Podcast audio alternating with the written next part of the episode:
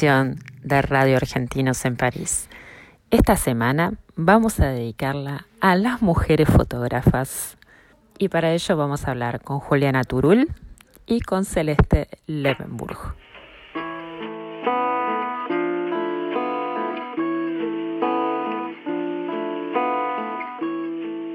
Y ahora nos encontramos con Juliana Turul, fotógrafa, eh, nacida en México y después se fue a vivir a Argentina. Ahora nos vas a contar un poquito. Hola Juli, ¿cómo estás? Hola, ¿cómo te va, Mon? ¿Todo bien? Bien, muy bien. Escúchame, contame un poquito tu parkour eh, fotográfico, cómo fue que llegaste a la fotografía y cómo fue que llegaste a París. Bueno, fue un, un largo recorrido. Eh, a la fotografía llegué después de haber pasado un poco por las letras en Buenos Aires, en Argentina, eh, literatura. Empecé porque me gustaba mucho leer y escribir, pero cuando empecé la carrera me di cuenta de que no se trataba de eso en lo más mínimo. Eh, pero bueno, ahí me interesé un poco por la parte de lingüística, pero igual la verdad que no era muy lo mío. Justo empecé un taller con unos amigos artistas, Hernán Soriano y mm, Eduardo Basualdo, eh, que en ese momento éramos todos muy jóvenes. Y, y bueno, ese fue como mi primer acercamiento así como con las artes plásticas. Ahí empecé el Yuna también, pero la verdad que en ese momento el Yuna estaba todavía recién empezando, entonces era como un poco caótico, yo ya estaba también más grande, no era mi primer carrera y entonces la verdad que salí un poco despavorida. Y además yo ya venía de hecho igual como tímidamente relacionándome con la, más bien con las imágenes fotográficas, sacando fotos, como muy amateur y todo, y entonces bueno, como que ahí dije, bueno, focalicemos, vamos a la fotografía. Eh, y lo que fue interesante fue que igual después de, llegar a la fotografía y bueno, terminar eh, estudiando fotografía profesionalmente, de todas maneras ahí como que bueno, volví a tener como más vínculo con las artes plásticas, de hecho yo trabajo mucho con collage, también hago objetos y de hecho también recuperé un poco el amor eh, por la lectura, bueno, la lectura siempre, pero por la escritura y como que entonces también trabajo mucho fotos en relación a textos y demás. Eh, así que bueno, nada, finalmente todo ese recorrido medio chino terminó teniendo un sentido.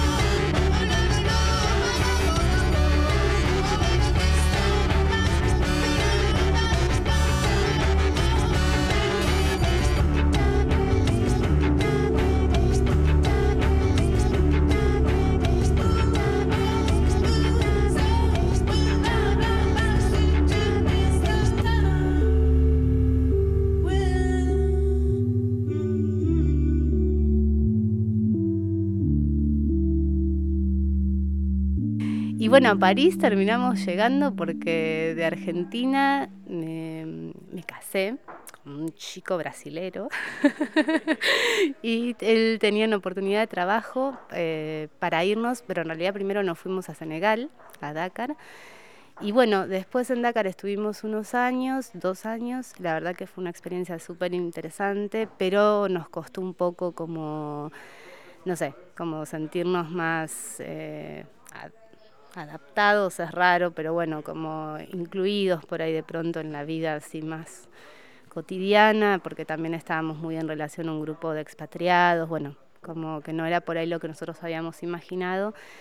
Entonces empezamos a buscar las posibilidades de, ir para otro lado y bueno, eh, la, la oportunidad que salió fue París y dijimos, allá vamos. Así que aquí estamos, eh, pero bueno, también llegamos a París y llegamos junto con el COVID. Así que bueno, estamos teniendo una experiencia parisina muy particular, eh, pero bueno, también interesante. Dentro de todo, que el otro día también comentábamos que es un poco raro, por ahí tiene que ver con que no vinimos de Argentina directamente para acá, sino que pasamos también por otro lado pero es como que a mí en lo personal también me pasa que de alguna manera acá me siento como más, pese a todo el contexto de pandemia y todo, como más en casa, podemos decir, entre muchas comillas. Pero- Porque, claro, eh, París eh, es un poco, bueno, no todo el mundo, pero para la mayoría es un poco difícil, no es como muy eh, que te da la bienvenida, no es que son súper cool, ¿no? Recibiéndote. ¿Cómo sentiste vos? por, ¿Conociste, conociste franceses? ¿Cómo, cómo fue tu, tu llegada? Bueno, eso es cierto y yo también por eso me reía, porque como que todo el mundo nos venía como advirtiendo mucho respecto de esa situación de ojo, que París, bueno, uno la tiene como, ah, qué ciudad, pero también eso, la llegada no es fácil. Yo creo que nosotros también teníamos a favor que, bueno, llegar con un trabajo ya estable y todo, bueno, es cierto que teníamos cierta estructura resuelta, eso yo creo que ayuda siempre mucho. Eh, la experiencia del idioma, bueno, mi compañero ya hablaba francés muy bien y yo en Senegal estuve estudiando, entonces, bueno, no te hablo un francés súper, pero la verdad que no fue tampoco tan el choque como por ahí lo fue cuando llegamos a Senegal. Y después, no sé, como que me pasó que también eso, en el contexto pandémico no tuve mucha oportunidad de conocer tampoco muchos franceses, honestamente. Finalmente me hice amigos en el barrio, en la calle, pero eran todos latinos, por supuesto, porque los amigos que uno se hace en la calle son latinos generalmente. Eh, pero bueno, ahora tenemos una hijita chiquita que también empezó a ir a la creche y ahí también conocimos un par de padres. O sea, yo creo que también es una vida un poco bizarra donde justamente lo que pasa es que no hay tanto contacto social. Pero no sé, me, a mí mi experiencia la verdad que yo creo que fue como...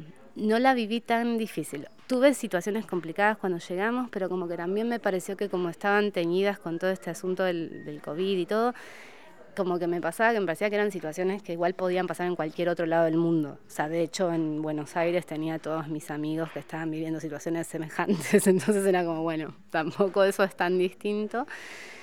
Eh, pero bueno, sí yo creo eso, que también tuvo que ver con que no fue que llegamos acá directo. O sea, yo creo que si hubiéramos venido de Buenos Aires a París, más allá del trabajo, la estructura y todo lo que quieras, hubiera sido también como más, más shock. Y ahora, contame, eh, estuviste haciendo atel- ateliers de collage acá y contame un poquito cómo fue que armaste estos ateliers eh, y, y cómo es la dinámica del atelier. Bueno, en realidad me pasó que yo quería armarlo para darlos acá con gente de acá, pero bueno, de vuelta al contexto que está con todo a distancia y demás, lo que terminó sucediendo fue que los terminé haciendo acá, pero a distancia, y finalmente casi toda la gente que se anotó fue de Argentina, porque también allá la gente, bueno, me conoce un poco más, digo, eh, tengo como por ahí más red y demás, y como yo también en general esas cosas las publico, qué sé yo, en Facebook, Instagram y como así. Eh, pero bueno, de todas formas estuvo interesante. También fue raro eso, o sea, yo buscaba mucho algo que fuera como incluirme acá a la vida local y terminé como, bueno, volviendo a la distancia, pero fue igual una experiencia interesante porque nunca en la vida se me hubiera ocurrido dar un taller de collage a distancia, o sea, era como para mí una, paradoja, no sé, como algo irreconciliable en un punto. Creo que le cambió el paradigma a todo el mundo, ¿no? Ahora el Zoom es algo que todo el mundo lo hace. Sí, sí, tal cual, y estás en el living de tu casa y ves el living de la casa de toda la gente que, que ni conoces, pero bueno. Pero la verdad que igual fueron unas experiencias muy lindas, creo que también, no sé, me yo estoy notando un poco con las cosas que estoy haciendo a distancia, también yo como estudiante, que me parece que también igual hay como algo de, de que también uno necesita un poco de esos espacios y de esa sociabilidad, aunque sea con por medio de una pantalla, y que entonces finalmente se termina igual generando una dinámica interesante. O sea, la verdad que yo di un par de talleres, después un poco corté porque venían las fiestas y tal, y la verdad que ahora tenía ganas de retomarlo. Pero, pero fueron dos experiencias, fueron dos grupos que di y fueron, o sea, fluyó todo muy bien, muy lindo. Eh, yo en general la dinámica que tengo igual es como muy práctica, es de dar eh, como consignas para trabajar en clase, ¿no? Obviamente vemos alguna cuestión de contexto histórico del collage y, y sobre todo, insisto yo mucho en por ahí mostrar artistas más contemporáneos y de lo que está pasando en la escena ahora actual. Eh, pero bueno, eso, por eso era también un poco raro lo de la práctica sin estar todos juntos, pero bueno, la verdad que surgieron cosas interesantes y, bueno, nada, esperamos que podamos continuar. Me gustaría mucho poder también eso, como replicar esa experiencia acá, eh, más localmente. Pero bueno, eh, hay que ver cómo... Piano, piano.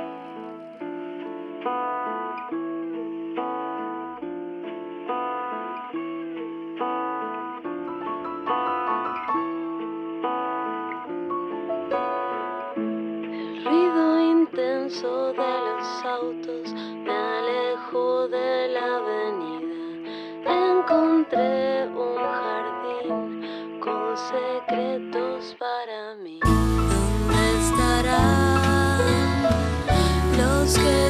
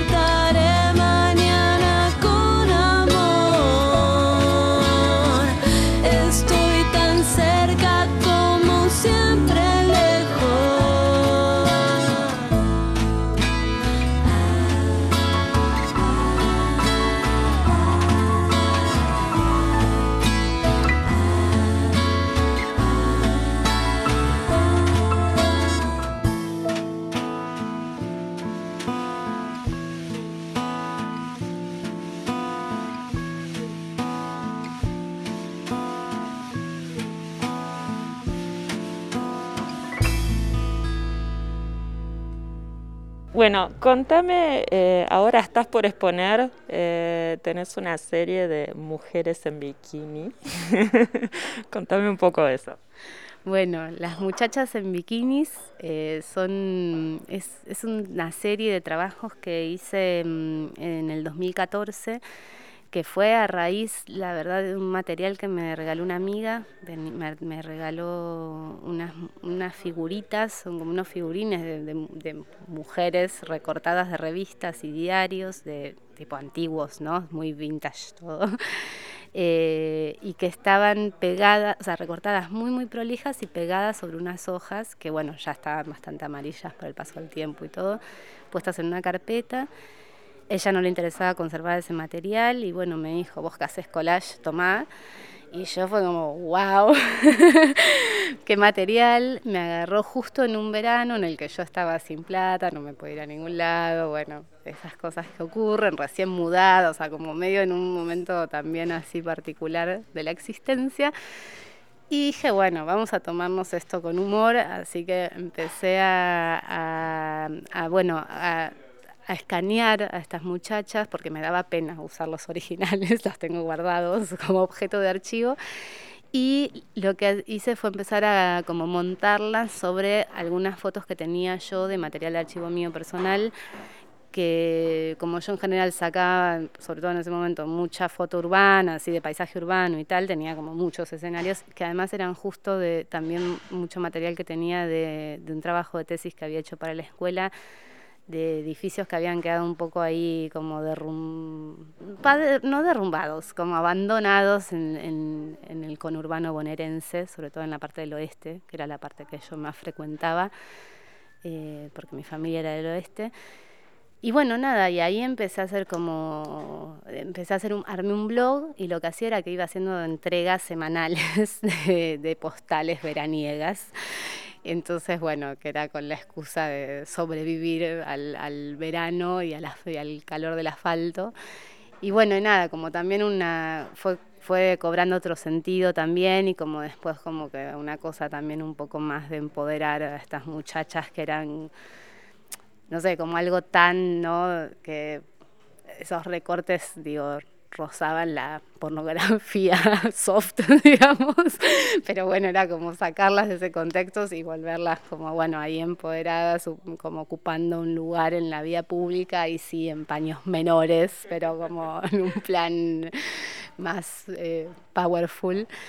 Y la verdad que ese es un trabajo que, bueno, eso empezó y terminó en, en ese blog. En un momento, bueno, lo fin, le di un fin porque tampoco era eterno. Pero fue un trabajo que eso, la verdad que fue como que me acompañó siempre bastante, como que lo pude exponer en distintos lugares, en distintas circunstancias. Y la verdad que, bueno, ahora surgió esta posibilidad de esta muestra colectiva justo para el 8 de marzo, pero bueno, obviamente con una perspectiva de de género, ¿no? No, no en plan regalarnos flores y esas cosas que detestamos. Y bueno, nada, la verdad que me pareció interesante también esto de que, bueno, que además las muchachas vengan a París. Buenísimo. Bueno, entonces, eh, la muestra es del 8 al 14 de marzo en el Espace Voltaire, en 81 Boulevard Voltaire. ¿Y eh, dónde te puede encontrar la gente online? Bueno, eh, tengo mi página que es eh, Juliana Turul, con doble L es turul, eh. Y si no, también en Facebook por mi nombre, en Instagram por mi nombre y bueno, ahí también siempre están para contactar por email o algo si alguien está interesado en, en algo.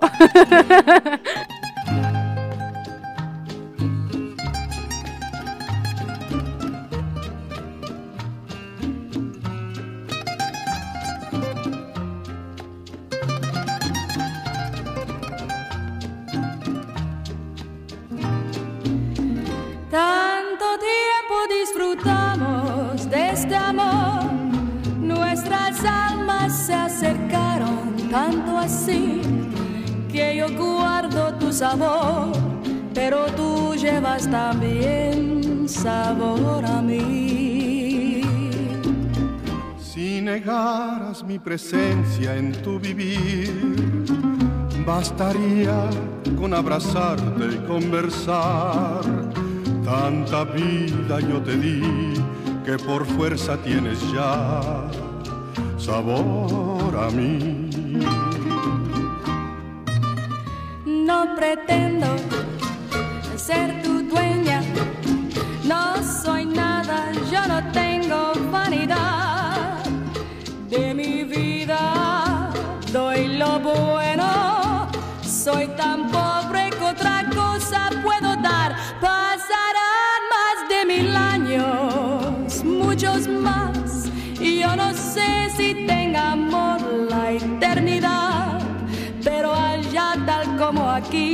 en la boca llevará sabor a mí.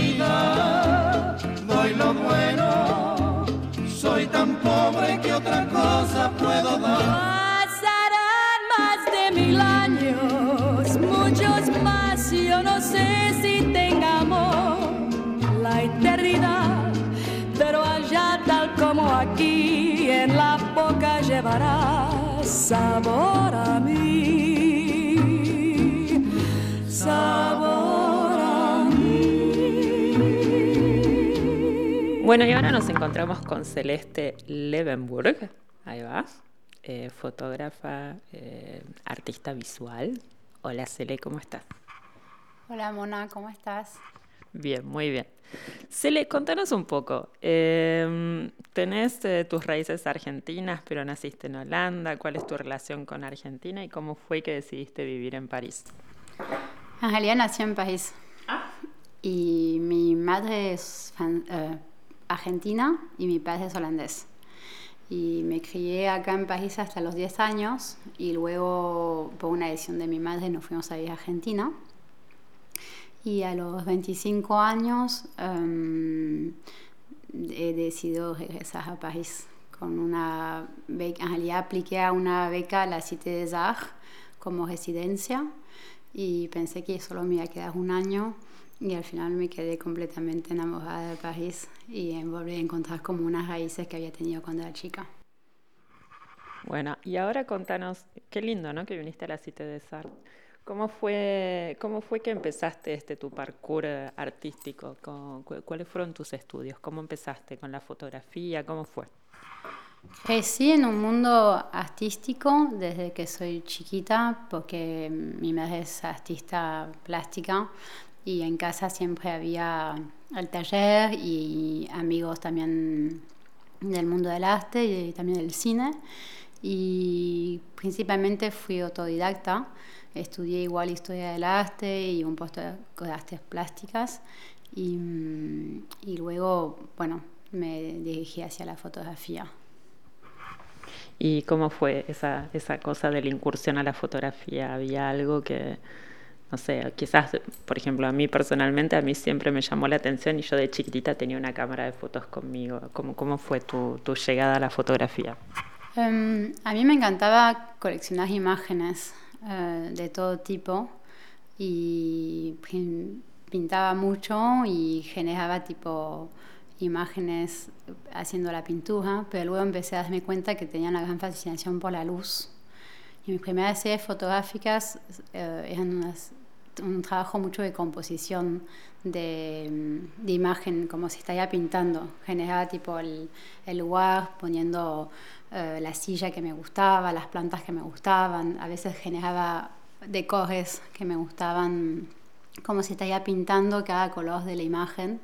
Y, y me gustaba porque de repente estaba una, una cosa distinta que la pintura, es el intercambio en- con la persona que encontraste en el momento que querés fotografiar, un intercambio humano y la reacción de la aparición de la luz, que, que no lo tenés tanto en la pintura, o sea, sí, lo tenés. Justamente, una de las grandes inspiraciones también es a que me gustaba mucho eh, todas las pinturas cuando era pequeña de los claros oscuros, y tenía una gran fascinación por también Georges Latour, como los pintores que trabajaban con esa luz de vela y, y eso me fascinaba y entonces luego empecé como a intentar aplicarlo en la fotografía y a coleccionar esas propias imágenes pero que las generaba yo.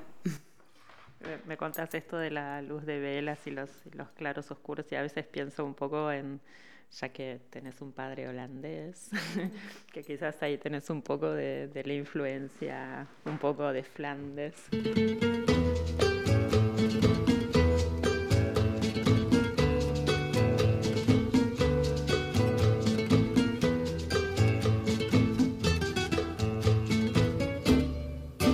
Que se quede el infinito sin estrellas o que pierda el ancho mar su inmensidad.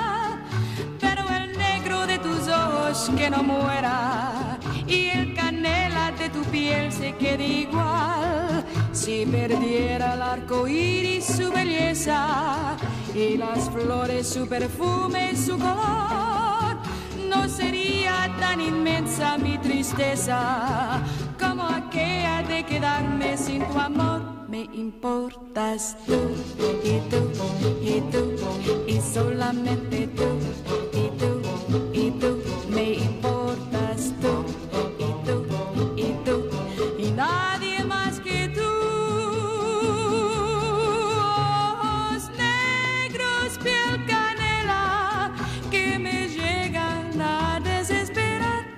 importas tú y tú y tú y solamente tú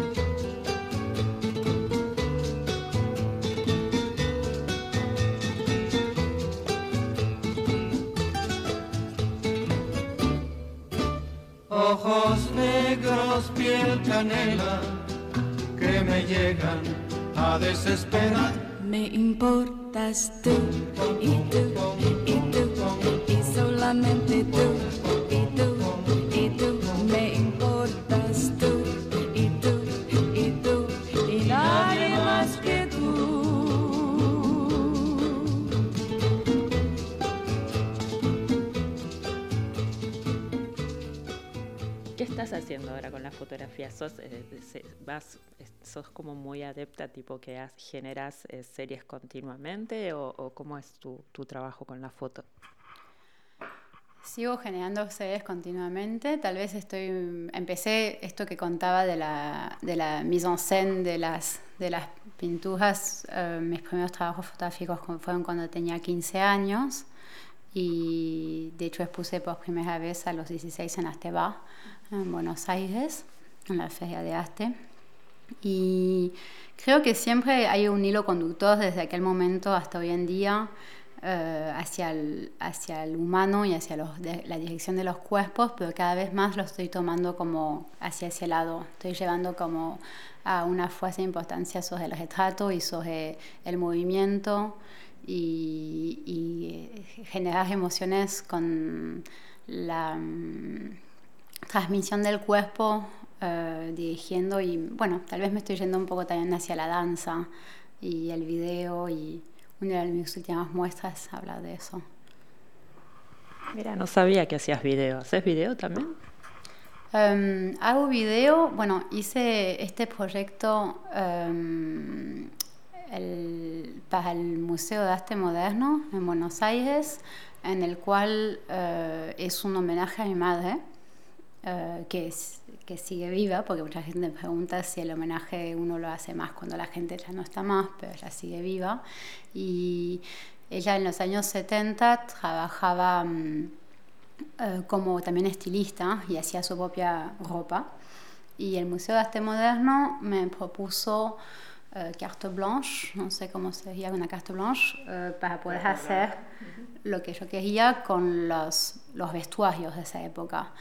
Y en su momento, como también sacó fotos de moda, la idea también era que podía hacer algo moda, porque mi madre había trabajado en la moda, y yo sentí que era como algo más fuerte, porque esa cosa del heritage, de la transmisión, de una cosa familiar, no quería como nada más que confiarlo en unos modelos necesitaba que haya como una historia más fuerte. Entonces encontré gente amiga mía, gente amiga de mi madre, eh, que no eran bailarines, porque me gustaba la idea de poder dirigir los movimientos y empecé a contarles una historia, esa historia que ella me contaba de los años 70. eh, de, de sus, de sus fiestas en el Palace, de los desfiles, de su vida en París en los años 70 y quise como volver a transmitir toda es- esa historia en una coreografía. Encontré esa esos, esos personajes y los invité a vestirse con la ropa y volver a tomar como, como vida dentro de esos trajes.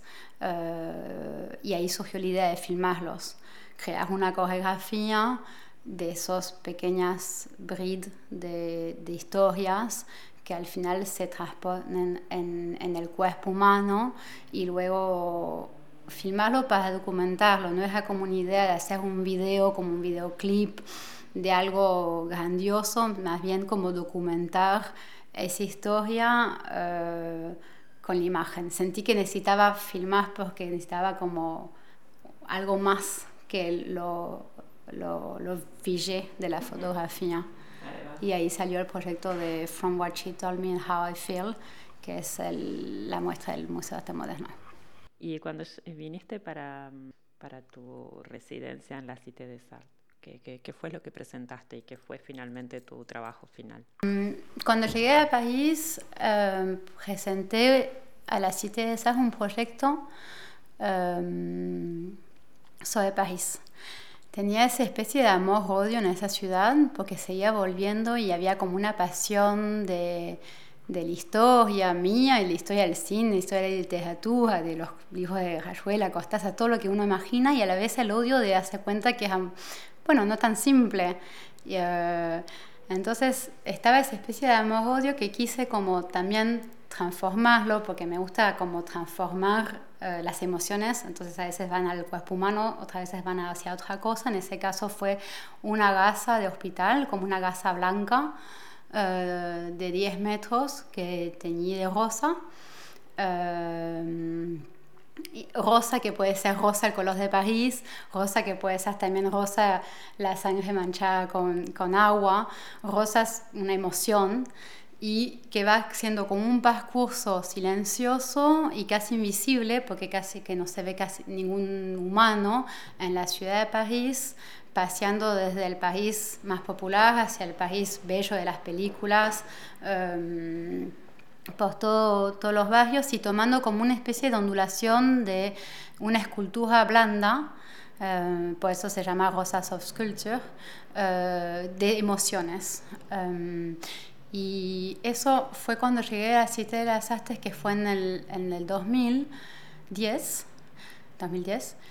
Y un par de años de, luego, que no había terminado todo el proyecto, que lo había dejado ahí en el tintero, como sucede a veces con los artistas, eh, surgieron en París los atentados. Y la verdad que en ese momento me empecé a dar cuenta que, que esa gasa de hospital que hacía como ese recorrido en la ciudad tomaba con mucho sentido, como si de repente París estaba frágil y que yo había llevado eh, esa protección um, suspendida ahí en el aire y entonces me faltaba el humano. Entonces fui a, para la parte B del proyecto, fui a encontrarme con humanos, no, no franceses, pero que había también argentinos o había diferentes nacionalidades, pero gente que vivía en París y que sentía que más allá de no ser francés o ser francés, esa no es la cuestión, sentían uh, el ataque que habíamos sentido en, en los atentados. Entonces, um, de repente volví a agarrar esa tela y en vez de pasear por la ciudad, decidí uh, envolverlos, Uh, crear como estructuras alrededor del cuerpo de ellos y, y, que ellos interactúen con esa gasa de hospital que había atravesado por París para volver a generar una segunda parte del proyecto, que es Rosa Soul Culture, la parte de los humanos, digamos. Muy bueno. ¿Y dónde se puede ver eso? ¿O lo tenés en tu página? ¿Se puede ver en algún lugar? Les puse um, en Nueva York, en mi galería, que queda en Manhattan, que es la Mastemisia. Em, en un solo show y luego también hice una exposición en Buenos Aires en la Alianza Francesa con el mismo proyecto. Nunca lo hice en París. Em, creo que es extraño exponer un proyecto sobre París en la misma ciudad, eh, pero podría ser también. Por ahora está en mi página, va, en Instagram. Porque viste que, bueno, acá estamos en París 11, eh, frente al Bataclan está esta muestra fotográfica que es en homenaje, son 42 fotógrafos que hicieron en homenaje a los atentados. Bueno, ¿quién te dice? Puedes exponer tu obra en algún lugar. Lo he visto. Ahí va.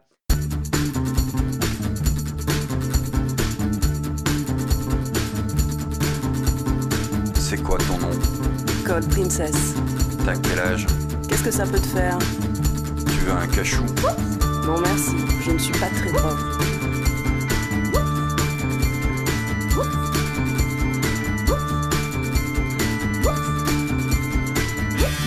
J'ai fumé du pot, c'est marrant mais ça rend pas causant. C'est comme l'op, tu sais. Non, je sais pas. J'ai tâté du kiff aussi. Bof. Il y a toujours ces hippies, je supporte pas.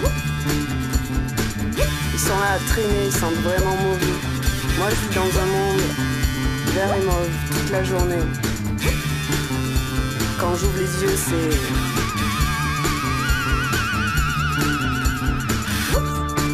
Tu veux un cachou? Non merci, je ne suis pas très drogue.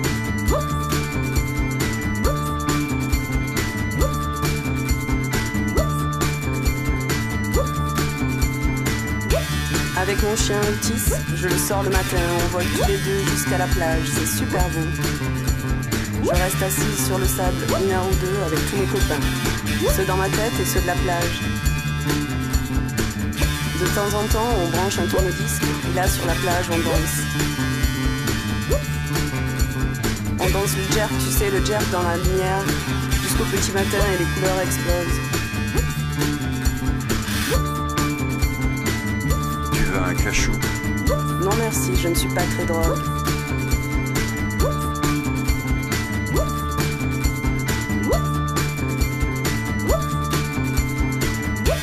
Là, sur la plage, quand le vinyle crépite sur la platine, ça fait... Si j'ai choisi mon châtillon bleu, je twiste en regardant le ciel et la tête dans les étoiles, je ferme les yeux. La lune est mauve et les reflets sur la mer sont merveilleux, tu sais. Et puis la fuzz explose en mille petits morceaux d'étoiles. Je sens qu'il est temps et je rentre me coucher. Tu devrais prendre un cachou, tu sais. Non merci, je ne suis pas très drôle.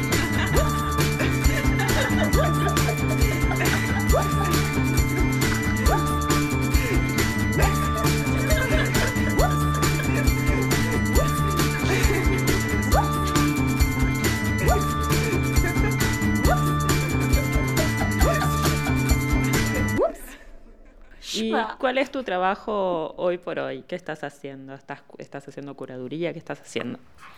Em, bueno, el tema de curaduría justamente es interesante que lo hables. Estoy haciendo un proyecto de curaduría junto con Julián Nowosky de Cancela, que es mi madre. Y hemos creado este año en la pandemia eh, un proyecto de cadáveres exquisitos entre Francia y Argentina. El proyecto se llama Nosotros Cautivas acordado al femenino, pero también participan hombres, pero nos gustaba tomar como una, una ironía, por, ac- eh, la acordé au féminin. Y es un proyecto que incluye unos 60 artistas eh, franceses, entre Francia y Argentina. Vuelvo a decir que no tiene importancia la nacionalidad, sino más el lugar donde uno está. em, donde los invitamos a jugar ese juego tan inocente de los surrealistas, que es el cada exquisito, en donde alguien hace un dibujo eh, en la primera parte, envía una pista al segundo y el segundo sigue esas líneas hacia el tercero. Es un juego del azar y que no tiene tanta... mm, La idea es que no haya una presión sobre una muestra o una elegía, sino que justamente en ese momento, en abril 2020, donde no sabíamos hacia dónde íbamos, el mensaje era, podemos seguir creando a pesar de la distancia.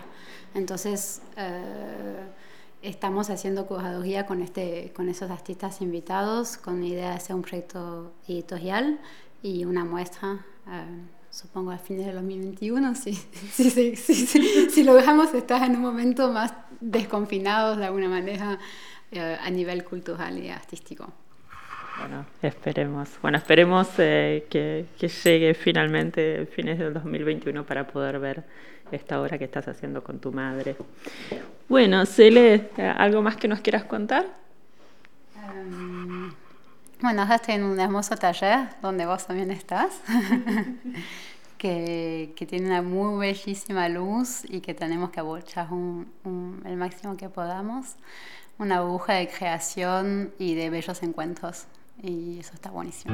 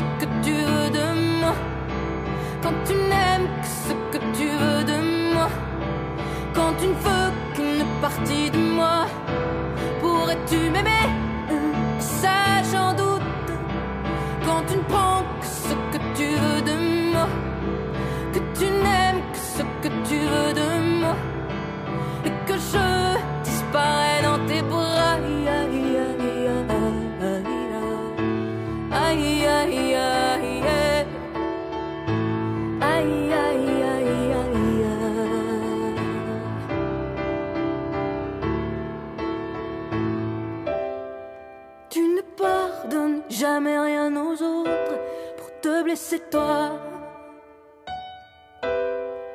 Ma force, tu la contre la tienne, jamais avec toi. Tu crois gagner dans les pleurs de l'autre la marque du roi. Mais tu brilles déjà fort sur ma peau. C'est tort, c'est toi, c'est tort, c'est toi tu m'aimais, mmh, ça j'en doute.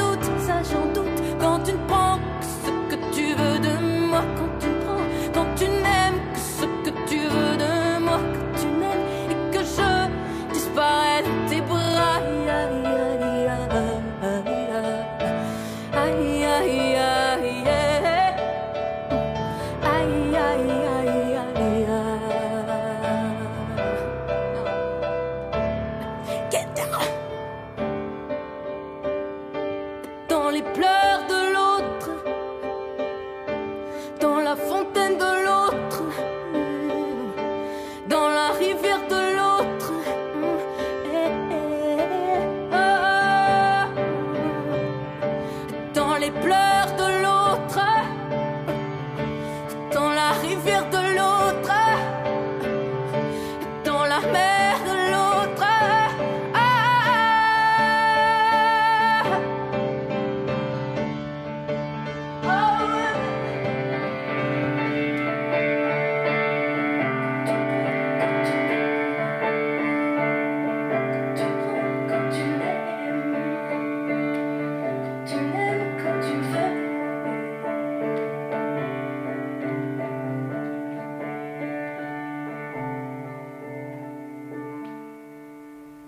Hola, hola, hola.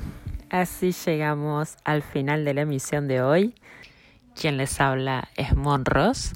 Los espero la próxima semana a la misma hora por Radio Gran París.